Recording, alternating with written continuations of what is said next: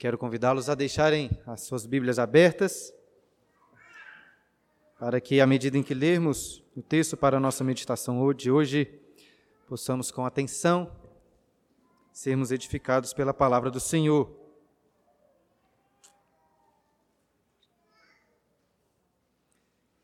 Certamente não tem nada no mundo acontecendo mais importante para nós neste momento do que ouvirmos a palavra de Deus. Finalmente chegamos ao último sermão deste livro de Gênesis. No primeiro domingo de 2021, no dia 3 de janeiro, começamos a estudar Gênesis em nossa igreja. Você provavelmente não vai se lembrar, mas se fosse chutar, acho que conseguiria facilmente aí acertar como comecei o primeiro sermão. E se você pensou em Senhor dos Anéis, até dei um spoiler aí para alguns irmãos que leram o texto que enviei no grupo da igreja, você acertou. Né? Prometo que na próxima série de sermões vou falar bem menos de Senhor dos Anéis. Já gastei bastante, acho que alguns de vocês estão cansados de ouvir tanto sobre isso. Porém, eu gosto muito de concluir os meus sermões voltando ao início, à introdução. Não sei se você já reparou isso. Sempre faço isso.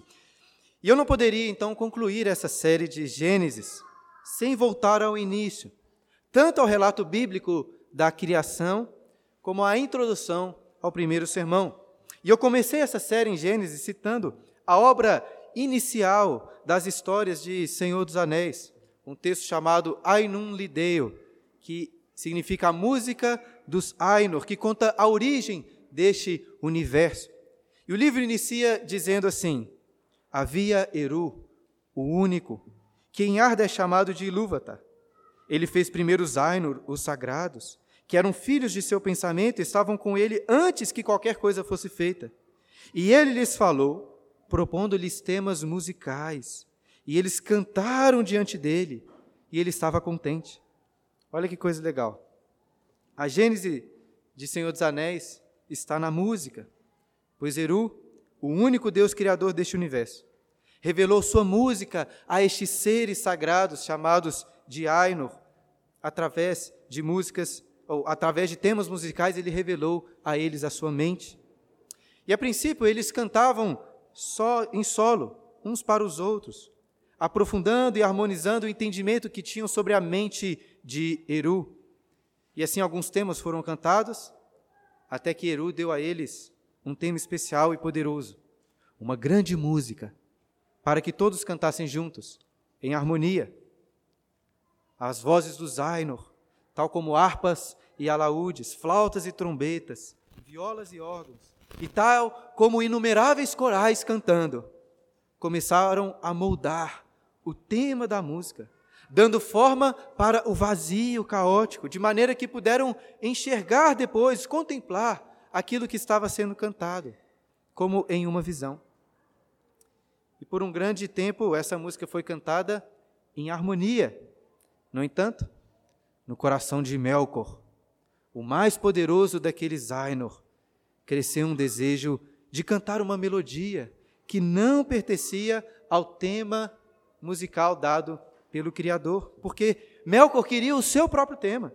Ele queria a glória para si mesmo. Dessa forma, enquanto a música dos outros Aino era harmoniosa, a de Melkor era dissonante. Enquanto os sons dos Aino eram belos e profundos, os de Melkor eram vãos, estridentes, barulhentos. Os Ainor tocavam Mozart e Melkor tocava funk. E essas melodias, na visão do dos Ainor, estavam como que em uma grande batalha, como se as águas ali da melodia harmônica estivessem guerreando contra o fogo dissonante de Melkor. E novos temas foram acrescentados por Eru, enquanto a batalha das músicas continuava.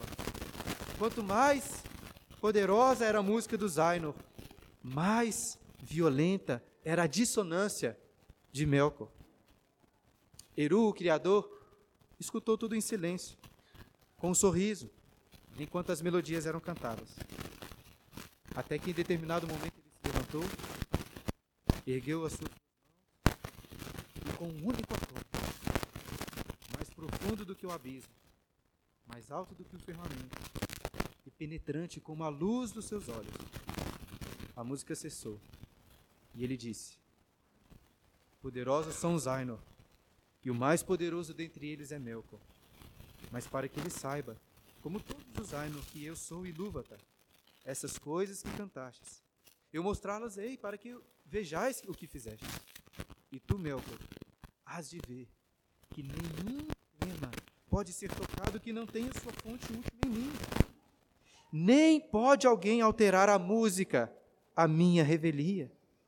Pois aquele que tentar há de se revelar apenas instrumento meu para a criação de coisas mais maravilhosas que ele próprio não imaginou. E então, como exemplo disso, Ilúvatar, mostra para um dos Ainur, chamado Humo, o, o Ainur das águas, como que o frio, agudo e imoderado de Melkor não destruiu as belas fontes que ele havia cantado, as lagoas, mas daquilo fez surgir a neve, fez surgir a geada. Melkor planejou calores e fogo sem controle contra a música do mar, fazendo surgir na glória, fazendo surgir na, na, nas alturas a glória das nuvens. Já contemplaram essas coisas? Este Aino das águas disse assim: Em verdade, a água agora se tornou mais bela do que o meu coração imaginava. Nem meu pensamento secreto concebera o floco de neve, nem em toda a minha música estava contido o cair da chuva. Eu sei que é apenas um mundo imaginário, mas ainda assim creio que Tolkien conseguiu captar bem a soberania de um Deus Criador, até mesmo sobre os temas malignos e dissonantes deste mundo, que foram orquestrados pelo próprio Deus, quando pensamos no nosso mundo, orquestrados pelo nosso Senhor, para cumprirem um propósito glorioso. E no texto de hoje nós percebemos claramente essa realidade em um ponto muito específico da criação. Os irmãos de, José planejaram o mal, um ato maligno, enquanto Deus planejou o mesmo ato para o bem. Se a história de José fosse um musical, escutaríamos aqui os irmãos cantando uma melodia maligna, estridente. Porém, ao final dessa canção, perceberíamos que essa terrível melodia, apesar de dissonante, se encaixa perfeitamente na bela música de salvação, de redenção. Mas este relato com os irmãos de José não está aí no final do livro de Gênesis de forma aleatória. Está no final, porque o que José diz sobre os seus irmãos no versículo 20 é um tema central de todo o livro de Gênesis e também de toda a Bíblia. As palavras de José não se aplicam à história apenas da sua própria vida, mas também se aplicam à história do povo de Israel, às histórias das nossas vidas, e em especial se aplicam à história do povo de Israel. Se, se aplicam às nossas, às nossas à história do povo de Israel às nossas vidas, mas em especial se aplica à maior de todas as histórias, a história do nosso Redentor. Portanto, irmãos, que possamos com atenção meditar nessa palavra de Deus o Espírito Santo nos dê ouvidos para apreciar a música gloriosa da salvação, até mesmo com alguns temas e melodias dissonantes. Vamos ler o texto? Gênesis capítulo 50, a partir do versículo 15. Vendo os irmãos de José que seu pai já era morto, disseram: É o caso de José nos perseguir, nos retribuir certamente o mal todo que lhe fizemos. Portanto, mandaram dizer a José: teu pai ordenou antes da sua morte, dizendo: Assim direis a José: Perdoa, pois, a transgressão de teus irmãos e o seu pecado, porque te fizeram mal. Agora, pois, te rogamos que perdoes a transgressão dos servos do Deus de teu pai. José chorou enquanto lhe falavam. Depois vieram também seus irmãos, prostraram-se diante dele e disseram: Eis-nos aqui por teus servos. Respondeu-lhes José: Não temais. Acaso estou eu em lugar de Deus? Vós, na verdade, Intentastes o mal contra mim, porém Deus o tornou em bem, para fazer como vedes agora, que se conserve muita gente em vida. Não temais, pois, eu vos sustentarei a vós outros e a vossos filhos.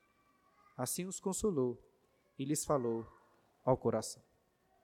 Caso você não é, tenha vindo no último domingo, talvez esteja achando estranho eu não encerrar os estudos em Gênesis com os últimos versículos. Que na realidade, no último sermão, já meditamos sobre os versículos finais que narram a morte e o sepultamento de José, para fazer ali um importante paralelo com a morte e sepultamento de Jacó, do início do capítulo. Nós pulamos esses versículos que acabamos de ler, porque eu gostaria de ter um tempo maior com eles, em um sermão separado. E é exatamente isso que vamos fazer hoje. E desde o início do capítulo 50, lemos sobre um período extenso de luto pela morte do patriarca Israel. E também sobre um enorme cortejo para levá-lo a Canaã, na a terra prometida, onde ele foi enterrado. E eu não sei se você notou isso da última vez, mas curiosamente, enquanto o texto foca muito no choro e no luto de José, pouquíssima atenção é dada para a reação dos demais irmãos diante da morte do pai. Não tenho dúvida, dúvidas que eles também choraram e se entristeceram. Mas parece que o sentimento mais forte dos irmãos, diante da morte do pai, não foi de tristeza, mas de medo, de temor. Como lemos aí no versículo 15, olhe novamente. Vendo os irmãos de José que seu pai já era morto, disseram: É o caso de José nos perseguir e nos retribuir certamente o mal todo que lhe fizemos. No passado, os irmãos, cheios de ódio e inveja, aproveitaram justamente o momento em que José estava bem longe de Jacó, seu pai, para o venderem como escravo e o declararem como morto. Ou seja, a barreira que os impediu durante muito tempo de fazer o mal a José se chamava Jacó. Agora, porém, os lados da mesa foram invertidos, porque na mente dos irmãos, agora que Jacó, o pai, estava morto, não havia mais qualquer barreira entre José e eles. Logo pensaram: chegou a hora de José nos fazer pagar pelo mal que lhe fizemos. E de fato, José era governador do Egito, tinha plenos poderes para punir os seus irmãos. Mas como é triste, como é triste perceber que os irmãos julgaram José de acordo com a maldade dos seus próprios corações. Como se José fosse tratá-los com ódio, assim como eles o trataram anteriormente. E mais triste ainda é perceber, muitas vezes, que nós cometemos o mesmo erro. Nós somos orgulhosos, mas sem notar o nosso próprio orgulho, facilmente percebemos e nos incomodamos, nos irritamos com o orgulho do outro. Somos muito cabeça dura, mas quando alguém discorda de, da gente em alguma coisa, dizemos: Nossa, como você é cabeça dura. Somos irascíveis, mas reclamamos, às vezes até gritando que o outro está bravo demais. Somos preguiçosos e achamos que é o nosso colega que está enrolando. Somos mentirosos e desconfiamos de todo mundo. Os irmãos de José não tinha como estarem mais errados no julgamento que fizeram dele. Assim como nós erramos tantas vezes também em nossos julgamentos do próximo. Eu creio que deveríamos fazer diferente. Deveríamos sempre duvidar das nossas intenções, enquanto sempre damos o benefício da dúvida para o próximo, para a intenção do próximo. Então siga esse conselho e você terá um relacionamento muito melhor com as pessoas. Vou repetir. Duvide sempre das suas próprias intenções, mas sempre dê o benefício da dúvida para as intenções do seu próximo.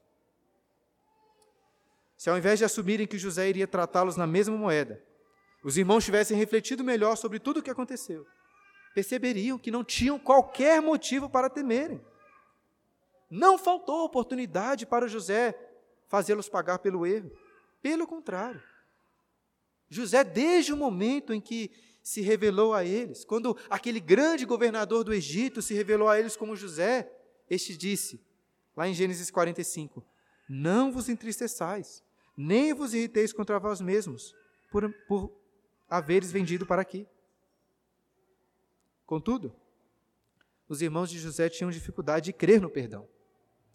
E a culpa, a culpa do mal que eles fizeram, ainda os assolava. Portanto, versículo 16: Portanto, mandaram dizer a José. Eles estavam com tanto medo que não tiveram coragem de irem até José diretamente, mas mandaram dizer: Teu pai ordenou. É, perceba também que ele não fala nosso pai, né? Teu pai.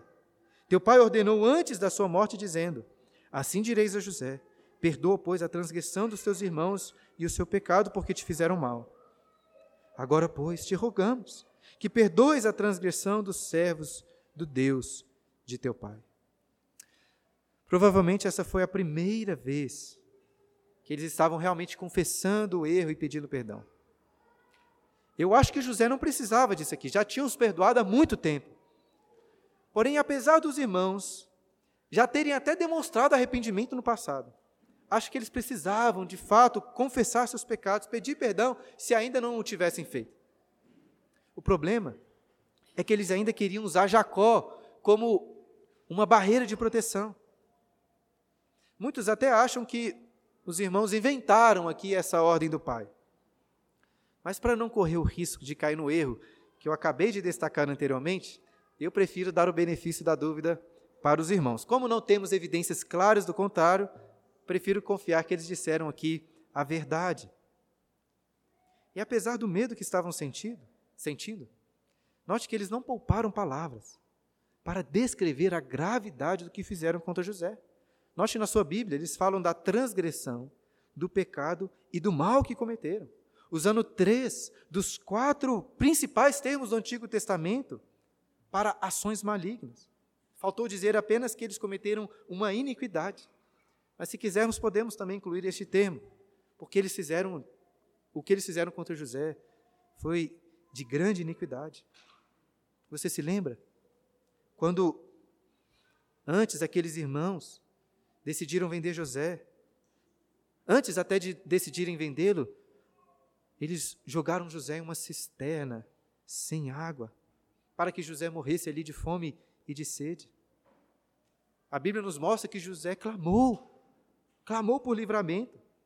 Eles, porém, vendo a angústia nos olhos de José, o deixaram ali para morrer de fome. Enquanto eles, como psicopatas quase, se assentaram para comer. Ninguém naquele momento teve remorso em deixar o, o irmão na cisterna sem água. Ninguém nem mesmo perdeu o apetite. Não estamos tratando aqui de um pecado comum.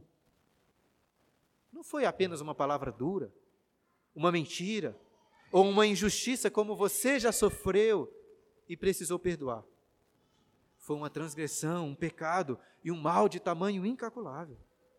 Não é à toa que eles estavam com tanto medo neste momento.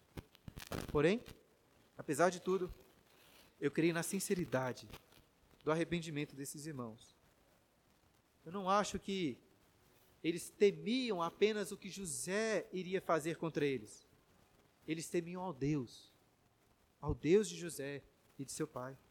Note que a mensagem que eles enviaram terminava dizendo: Perdoes a transgressão dos servos do Deus de teu pai. São homens, homens que fizeram mal, mas que se arrependeram e se submeteram como servos do Deus de Israel. E conhecendo José, já poderíamos aqui antecipar a sua reação diante dessa mensagem. Leia o final do versículo 17. José chorou enquanto lhe falava. Essa é a oitava vez que o livro de Gênesis diz que José chorou. E por que ele chorou agora? Talvez ele tenha chorado como das outras vezes, ao se emocionar com o arrependimento dos irmãos. Talvez ele tenha chorado por perceber que seus irmãos estavam com medo. Talvez porque os irmãos precisaram é, de um mensageiro, achavam que precisavam de um mensageiro para falar com José. Talvez tenha chorado pelos irmãos terem assumido que José ainda não os tinha perdoado que agora iria os punir. Talvez tenha chorado porque ouviu novamente sobre seu amado pai, que acabara de falecer. Então talvez ele chorou porque lembrou da perseguição, com tanto ódio que sofreu na juventude, todo o sofrimento que passou. O texto não diz aí o motivo pelo qual José chorou. Mas eu acho seguro, seguro entender que não foi por um único motivo, e sim por um conjunto de motivos, talvez por todos estes, que citei anteriormente. Para completar esse pedido de perdão, os irmãos vieram até José. Eles tiveram medo de enfrentá-lo diretamente. Mas precisamos aqui, pelo menos, considerar eles o mérito de não terem ficado em casa esperando uma resposta, mas de terem coragem de ir até José logo após a mensagem. Olha o versículo 18. Depois vieram também seus irmãos, prostraram-se diante dele e disseram: Eis-nos aqui por teus servos. No passado, a gota d'água para os irmãos, para o ódio dos irmãos, foi quando José contou sobre os sonhos que tivera sobre eles se curvando perante José. Lá em Gênesis 37, versículo 8, o texto coloca assim: Então lhe disseram seus irmãos: Reinarás com efeito sobre nós? E sobre nós dominarás realmente? E com isso, tanto mais o odiavam por causa dos seus sonhos e das suas palavras. Eles odiaram amargamente aqueles sonhos. Porém, pela providência de Deus, por algumas vezes, eles foram forçados a cumprir aquelas visões, quando se curvaram diante do governador do Egito, que até então não sabiam ser José. A situação agora é diferente, porque José já havia se revelado. Eles não foram forçados aqui a se curvar perante o governador. Agora, de forma consciente, os irmãos fizeram justamente aquilo que no passado foi motivo de tanto ódio. Ao se colocarem como aqueles feixes, como aquelas estrelas se curvando diante de José, do irmão caçula. E de forma voluntária, de forma voluntária, eles disseram: Reine e domine sobre nós, pois somos teus servos. Eu sei que todo esse relato aqui dá margem para algumas pessoas interpretarem negativamente a atitude dos irmãos, né? como se estivessem apenas com medo. E também inventando né, palavras que o pai Jacó teria dito. Alguns pastores e comentaristas interpretam dessa maneira. E eu reconheço que os irmãos falharam, sim, em duvidar do perdão de José. Mas eu leio esse relato com grande admiração. Pois os irmãos de José confessaram seu pecado, pediram perdão e se ofereceram como servos. Eu admiro essa atitude porque, em resumo, essa é a história de todo crente no Senhor. Confessa o seu pecado a Jesus, pede perdão e se oferece como servo de Cristo. Alguém talvez possa não admirar tanta atitude dos irmãos aqui, mas a resposta de José essa resposta nos próximos versículos é, sem dúvida, digna de grande admiração, de louvor. Vamos meditar com calma nessa resposta. Versículo 19. Respondeu-lhe José: Não temais. Acaso estou eu em lugar de Deus? José percebeu o medo nos irmãos e disse: Não temam. E por que eles não precisavam temer? Porque José era bonzinho? porque José já tinha superado o que aconteceu, porque José não tinha mais remorso. Não. Segundo as palavras de José, os irmãos não precisavam temer, porque José não estava no lugar de Deus. José não queria que eles confundissem a cadeira que ele se assentava como governador com o trono do Deus soberano que se assenta nos céus.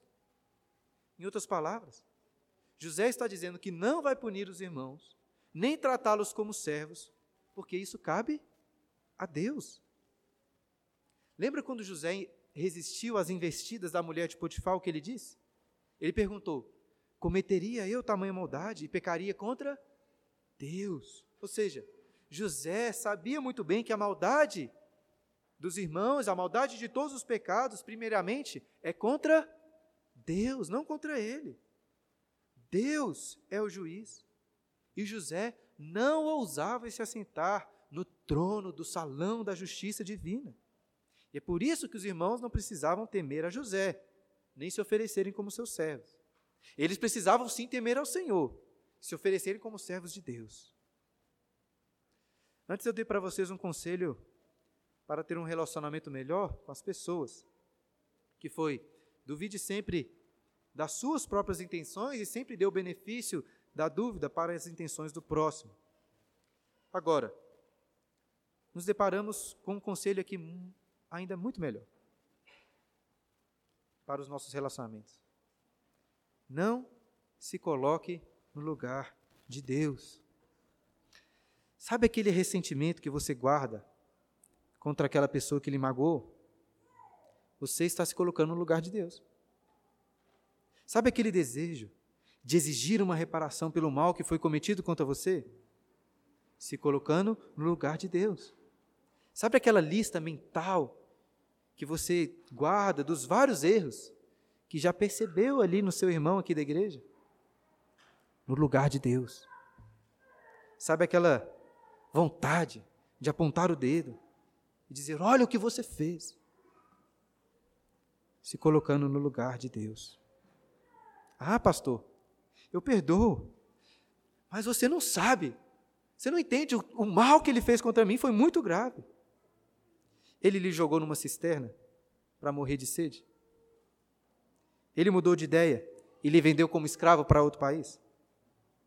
Então, se José não ficou ressentido com seus irmãos, nem aproveitou a oportunidade que teve para puni-los ou exigir qualquer reparação, porque você se acha no direito de guardar chateação com quem quer que seja. Saia do lugar de Deus. Quando o Senhor nos diz em Sua palavra, a mim o Senhor pertence a vingança, Ele está dizendo assim: sai fora do meu lugar, sai de perto do meu trono de justiça. José reconheceu que sua cadeira não era o trono de Deus. Mas existe ainda um motivo mais profundo pelo qual os irmãos não precisavam temer a punição de José, nem mesmo se oferecerem como escravos. É o motivo que vemos no versículo 20. Vós, na verdade, intentastes o mal contra mim, porém Deus o tornou em bem. Muito infelizmente, os tradutores da nossa versão da Bíblia vacilaram feio com esse versículo. Eu não sei se eles tinham uma visão equivocada sobre a soberania de Deus, mas a escolha das palavras nesse versículo foi muito prejudicial. Eu não posso aqui fazer duras asseverações sobre a tradução, porque não sou entendido, muito entendido de língua hebraica. Mas o erro aqui é grosseiro. E é muito fácil de ser percebido. Né? Se eu mostrasse para vocês este versículo aqui em, em hebraico, provavelmente a maioria de vocês não ia entender nada.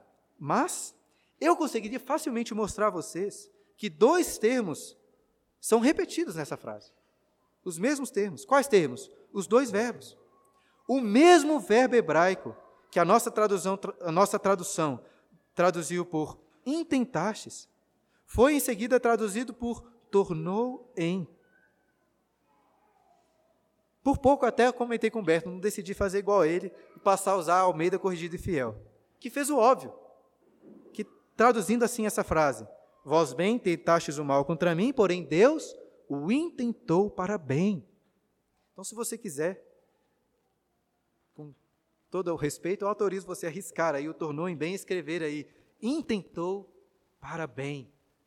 Eu espero talvez que Deus use até essa má tradução aqui para o bem, para enfatizar ainda mais em nossas mentes o que está sendo dito aqui. Você consegue perceber a diferença entre as traduções?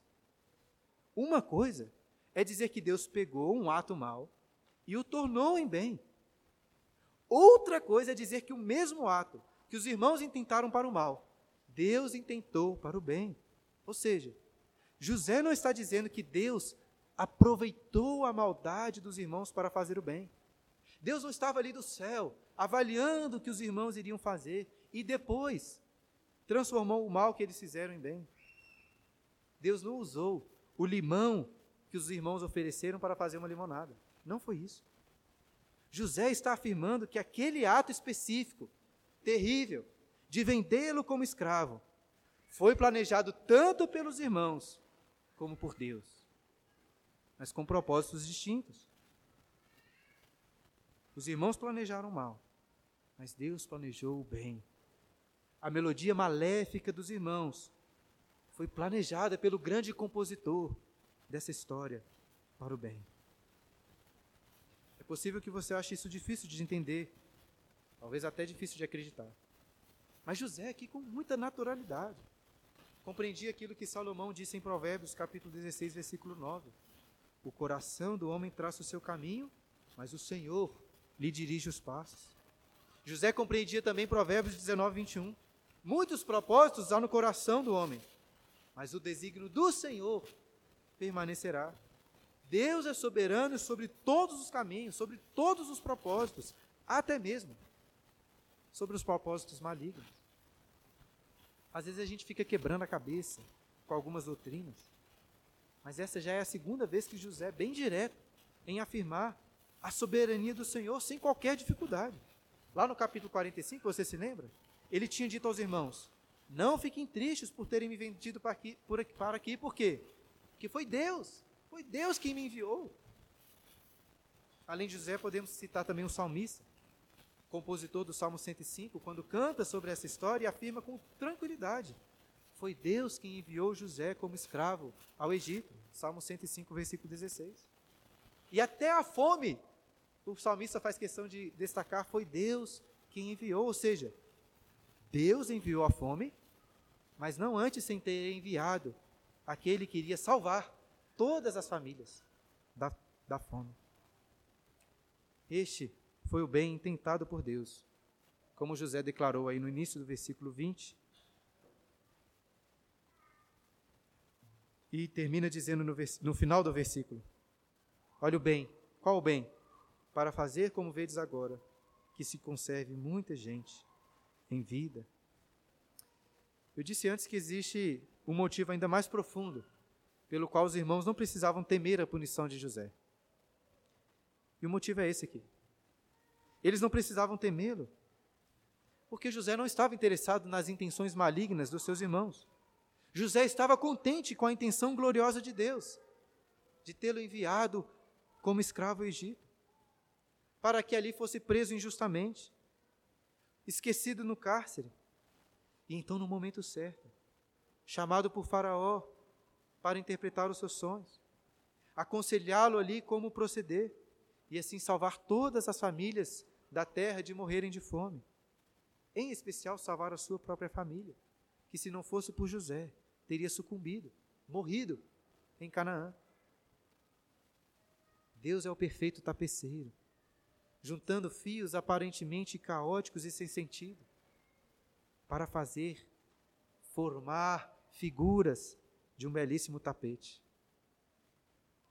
Quero lembrá-los que José não está aqui escrevendo um livro de teologia sistemática, não está aqui discorrendo sobre a doutrina da soberania de Deus. Nós até encontramos nas Escrituras discussões mais teóricas e sistemáticas sobre o assunto, por exemplo, em Romanos, no capítulo 9. Mas não é o caso aqui. Eu destaco isso para defender que, talvez até mais importante do que ficar discutindo essa doutrina da soberania de Deus, seja que perceber como que José absorveu essa teologia para a sua própria vida. Não adianta nada, nada, conhecer muito de teologia, se isso não entrar na sua experiência cotidiana. E como que a doutrina da bondosa soberania de Deus se aplicou na vida de José? Como? Fazendo com que ele perdoasse seus irmãos, fazendo com que ele não guardasse qualquer rancor contra eles.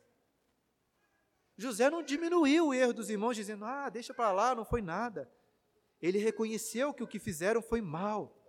Não tem problema também você reconhecer que o que as pessoas estão fazendo contra você é mal. Entretanto, o foco de José estava no bem que foi planejado por Deus.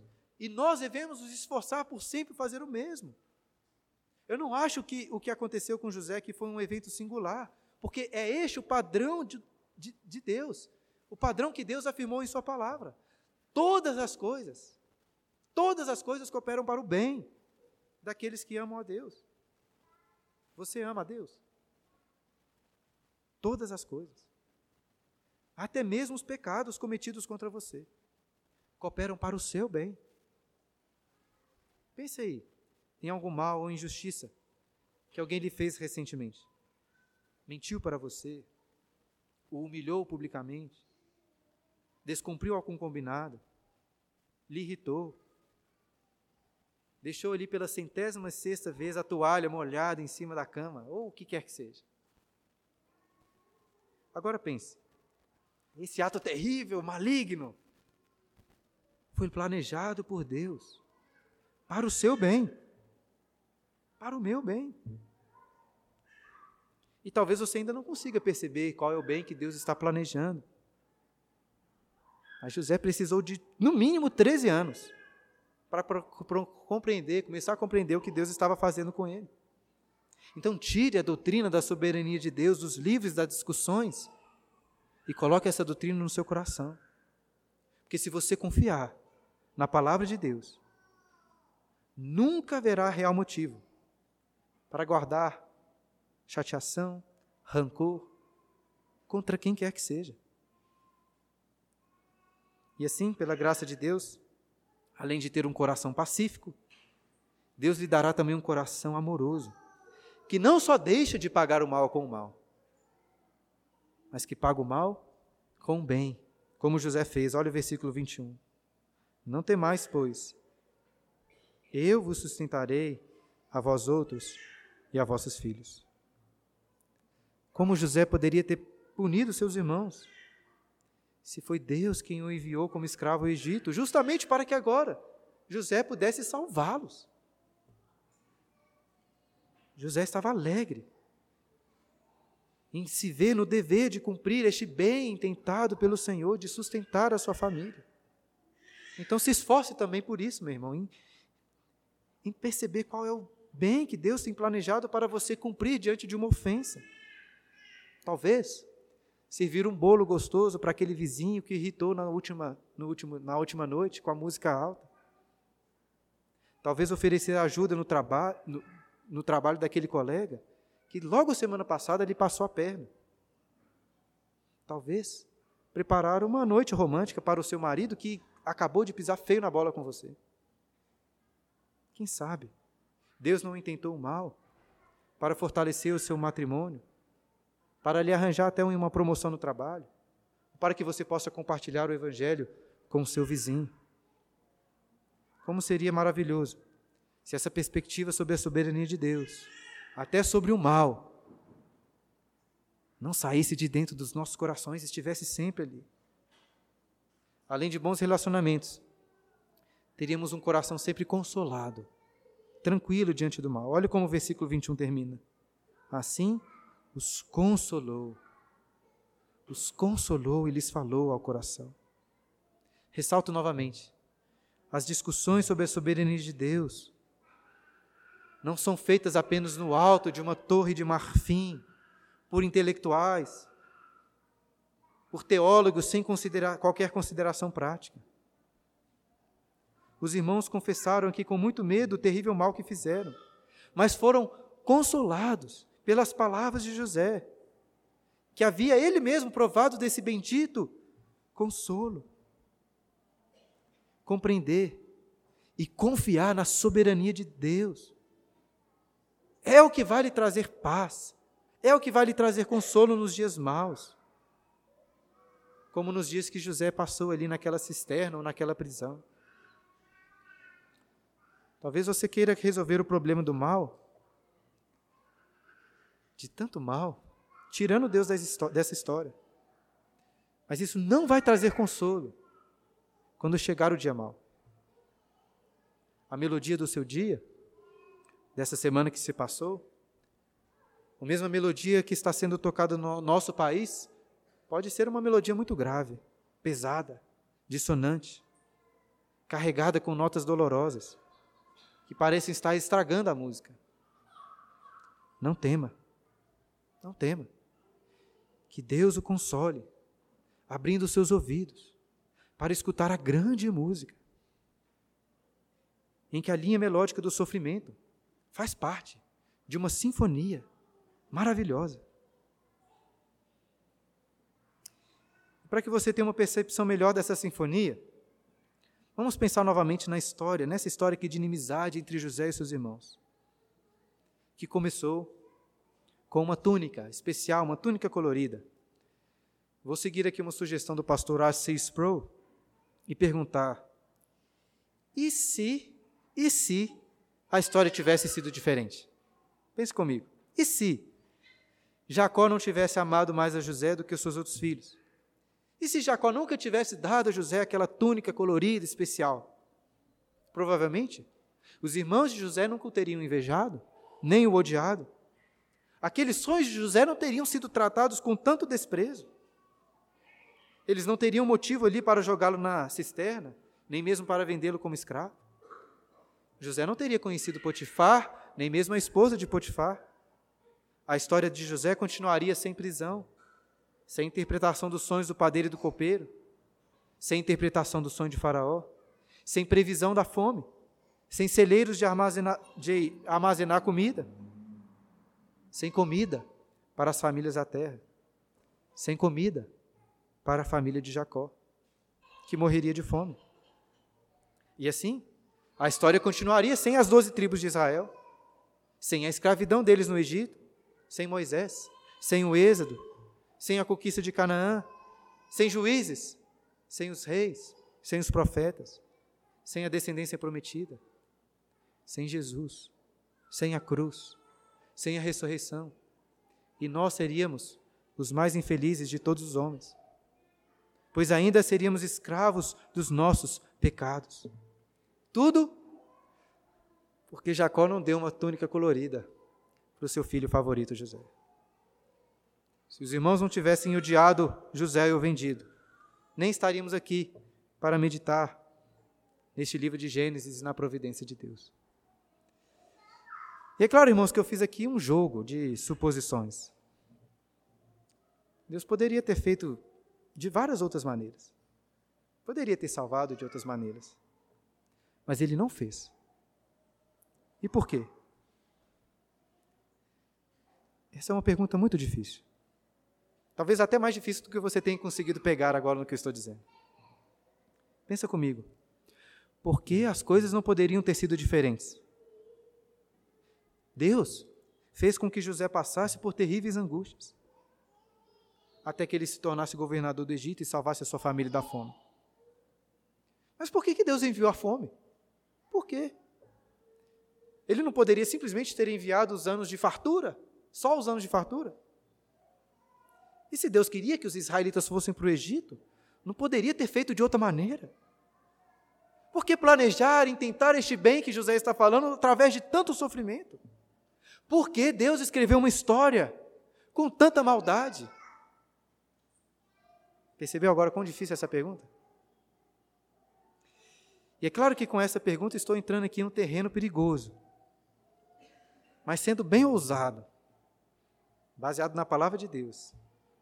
Afirmo que as Escrituras, em resumo, respondem essa pergunta com duas respostas. A primeira resposta se dá até, até na forma de uma pergunta, uma pergunta feita a Jó, lá no capítulo 38, quando Deus diz a Jó: Onde estavas tu? Quando eu lançava os fundamentos da terra. Ou então, quando Paulo, como Paulo colocou no texto de Romanos que lemos durante a liturgia: Quem és tu, homem, para discutires com Deus? Porventura pode o objeto a perguntar o que, para quem o fez, por que me fizeste assim? Ou seja, se Deus fez assim, quem é você para questioná-lo? E só essa resposta, irmão, seria o suficiente para nós. Se coloca no seu lugar. Mas Deus é gracioso. E Deus nos decidiu se revelar mais. Decidiu revelar nas Escrituras outra resposta impressionante. Uma resposta que, de forma embrionária, encontramos logo nos primeiros versos da Bíblia. Por isso fiz questão de começar o culto lendo os primeiros versos das Escrituras. Na introdução do sermão, eu disse que não poderia concluir essa série de Gênesis sem voltar ao início. Eu gostaria de levá-los novamente ao princípio de tudo. Porque logo no início, o livro de Gênesis nos ensina que, no princípio, criou Deus os céus e a terra.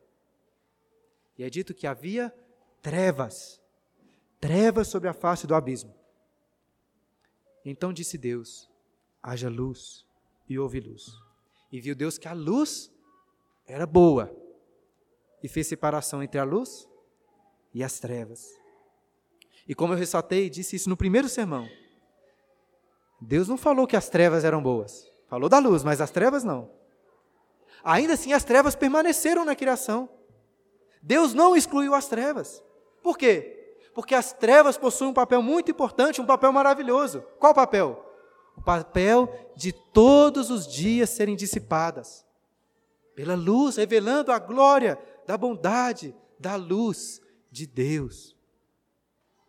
Na introdução do primeiro sermão, lá, ao falar de Senhor dos Anéis, eu apresentei um, um conceito de, de Tolkien que ele desenvolveu, chamado de subcriação. Porque o que motivou Tolkien a escrever as suas histórias foi reconhecer que o homem foi criado à semelhança de Deus, do Deus Criador. E assim o homem é um ser subcriador, espelhando a imagem de Deus ao criar as coisas sob o poder divino. E este conceito pode nos dar um bom insight aqui para compreender o plano de Deus para o mal no mundo. Pense comigo. Quando um homem conta uma boa história, seja em um livro, seja em um filme, o mal sempre está presente ali, não é mesmo? Um roteirista de filme poderia muito bem criar a história dele ali só com coisas boas acontecendo, só com luz, só com coisas felizes. Mas por que, que ele não faz isso? Porque o, o filme ia ficar muito sem graça. Até essas comédias românticas aí, mais água com açúcar, possuem algum mal que precisa ser superado. E eu acho que é assim porque nós temos um prazer, um entretenimento em ver o bem prevalecendo sobre o mal, em ver a luz dissipando as trevas. Eu gosto muito de histórias. E cada vez tenho me convencido que amo muito histórias porque em meu coração amor por Deus, que é o perfeito contador de histórias. E nessa história que ele criou no início de Gênesis, que está sendo desenrolada até hoje, o mal, por mais terrível que possa ser, foi intentado por Deus para que o bem prevalecesse sobre o mal, para que nas trevas a luz brilhasse mais forte. Os israelitas, que são leitores originais desse livro, podiam compreender muito bem essa realidade. Porque Deus disse abertamente para eles o seguinte: olha, eu vou endurecer o coração de Faraó, para através disso revelar a minha glória, o meu poder no Egito. E enquanto o coração de Faraó estava endurecido, os israelitas sofreram muito, eles penaram. Mas o que Faraó intentou para o mal, Deus intentou para o bem. O apóstolo Paulo, no texto que lemos durante a liturgia de Romanos 9, usa exatamente o exemplo de Faraó para explicar isso, que Deus separou vasos de ira para mostrar neles a sua ira, o seu poder, mas também para dar a conhecer as riquezas da sua glória em vasos de misericórdia. E por favor, prestem atenção para não confundirem aquilo que eu estou dizendo. Muito importante. Não estou falando que o mal é bom. Seria uma heresia horrível. Não estou dizendo que o mal é bom. Estou dizendo que o plano de Deus para o mal é bom. Pois o mal, no plano do Senhor, serve para revelar a sua bondade e a sua glória. Certa vez eu li num livro uma discussão sobre este assunto. Uma discussão entre dois teólogos que eu admiro bastante. Mas um deles questionou o outro perguntando o seguinte: Por que a demonstração do poder e do nome de Deus requereria o emprego daquilo que é totalmente oposto a tudo que Deus é? porque a demonstração do poder de Deus requereria o mal. Ele ainda pergunta: Deus não poderia demonstrar seu nome sem fazer os bebês sofrerem? Eu sei que é terrível pensar em bebês sofrendo. Mas, meus irmãos, até aquelas criancinhas afogadas no rio Nilo por Faraó faziam parte do plano eterno de Deus de levar Moisés até a casa de Faraó, e ali ser preparado para ser o Salvador de Israel, o libertador. Talvez seja muito difícil pensar no sofrimento de bebês. Então, aqui caminhando para concluirmos, vamos fazer o seguinte: vamos tentar pensar em algo ainda pior. Pior do que o sofrimento de bebês. No mal mais terrível que já foi planejado e realizado na face da terra. Vamos fazer isso porque se eu conseguir provar pelas Escrituras que até o pior de todos os males foi intentado por Deus para o bem, planejado pelo Senhor, você vai concordar que os males que são menores vão se encaixar mais facilmente neste desígnio. Acho que você sabe sobre o que eu vou falar. Qual foi o maior de todos os males? A melodia mais terrível, o ato mais feio e sujo que aconteceu neste mundo. Não é outro, senão a humilhação, o sofrimento e o assassinato do próprio Cristo, o Filho de Deus. Aquele que era infinitamente mais belo, mais digno e glorioso do que todas as milhões de crianças juntas que foram assassinadas por Faraó, que depois foram assassinadas por Herodes e até hoje são assassinadas em clínicas de aborto. Ele é muito mais digno do que todas elas juntas. E o que a Bíblia diz sobre esse terrível mal que foi cometido contra Cristo? Nós lemos, destaquei alguns versículos na liturgia, em João capítulo 18, quando Jesus foi traído, entregue para ser morto, o que Pedro fez? Puxou uma espada para lutar. E Jesus disse: Pedro, mete a espada na bainha. Não beberei porventura o cálice que o Pai me deu. Preste atenção. Quem Jesus disse que deu a ele o cálice da morte para beber foi o Pai. Eu não acho que Pedro entendeu direito naquela hora, mas depois entendeu perfeitamente, porque em Atos, no capítulo 2, nós lemos que Pedro, pegando aos judeus no Pentecostes, disse: Varões israelitas, vocês mataram Jesus, crucificando-o por mãos de Nicos. Mas o que, que Pedro diz logo em seguida? Que Jesus foi entregue. Na verdade, ele diz isso logo antes, né? O que, que disse logo antes? Que Jesus foi entregue pelo determinado desígnio e presciência de Deus. E será que aqueles judeus ali que se converteram entenderam o que Pedro disse para eles? Entenderam. Porque quando passamos as páginas do livro de Atos, chegamos ao capítulo 4, encontramos estes mesmos crentes orando e dizendo o quê? Porque verdadeiramente se ajuntaram nessa cidade contra o teu santo servo Jesus, o qual ungistes, ungiste Herodes e Pôncio Pilatos, com gentios e gente de Israel. Esse é o texto que está na liturgia. Ou seja, quatro agentes são destacados: Herodes, Pilatos, gentios e israelitas. Todos esses agentes intentaram mal contra Jesus. Porém, o que, a igreja estava orando aqui? Logo em seguida, sobre estes, mal, esses homens maus que intentaram o mal contra Cristo. Para fazerem tudo o que a tua mão e o teu propósito predeterminaram. Aquelas pessoas intentaram o mal mais terrível que essa terra já presenciou. Mas Deus intentou o bem. Qual bem? Um bem muito semelhante, apesar de infinitamente mais glorioso, do que o bem que José destacou lá no versículo 20. Para fazer, como vedes agora, que se conserve muita gente em vida. O mal por si mesmo é sim completamente oposto ao caráter glorioso de Deus. Ainda assim, o pior de todos os males, foi intentado por Deus, para que o próprio mal fosse vencido. As palavras do pastor John Piper, na cruz, Deus fez com que o mal cometesse suicídio. Essa é a história de Gênesis, meus queridos.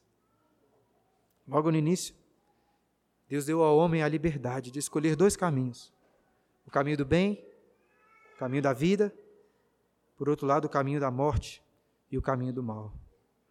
O homem intentou o mal, mas Deus, desde o princípio, intentou o bem. Me apropriando aqui das palavras de Eru e Lúvatar, nenhum tema dissonante pode ser tocado que não tenha sua fonte última em Deus. Até o funk foi intentado por Deus.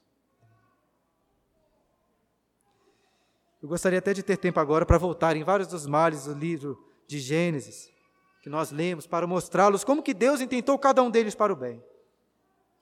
Poderíamos fazer o mesmo com várias outras histórias da Bíblia, mas ao invés de voltar, quero levá-los rapidamente para o final das Escrituras, em Apocalipse, capítulo 13, versículo 8. Quando lemos, Apocalipse 13, versículo 8, quando lemos sobre o livro da vida do Cordeiro, que foi morto desde quando?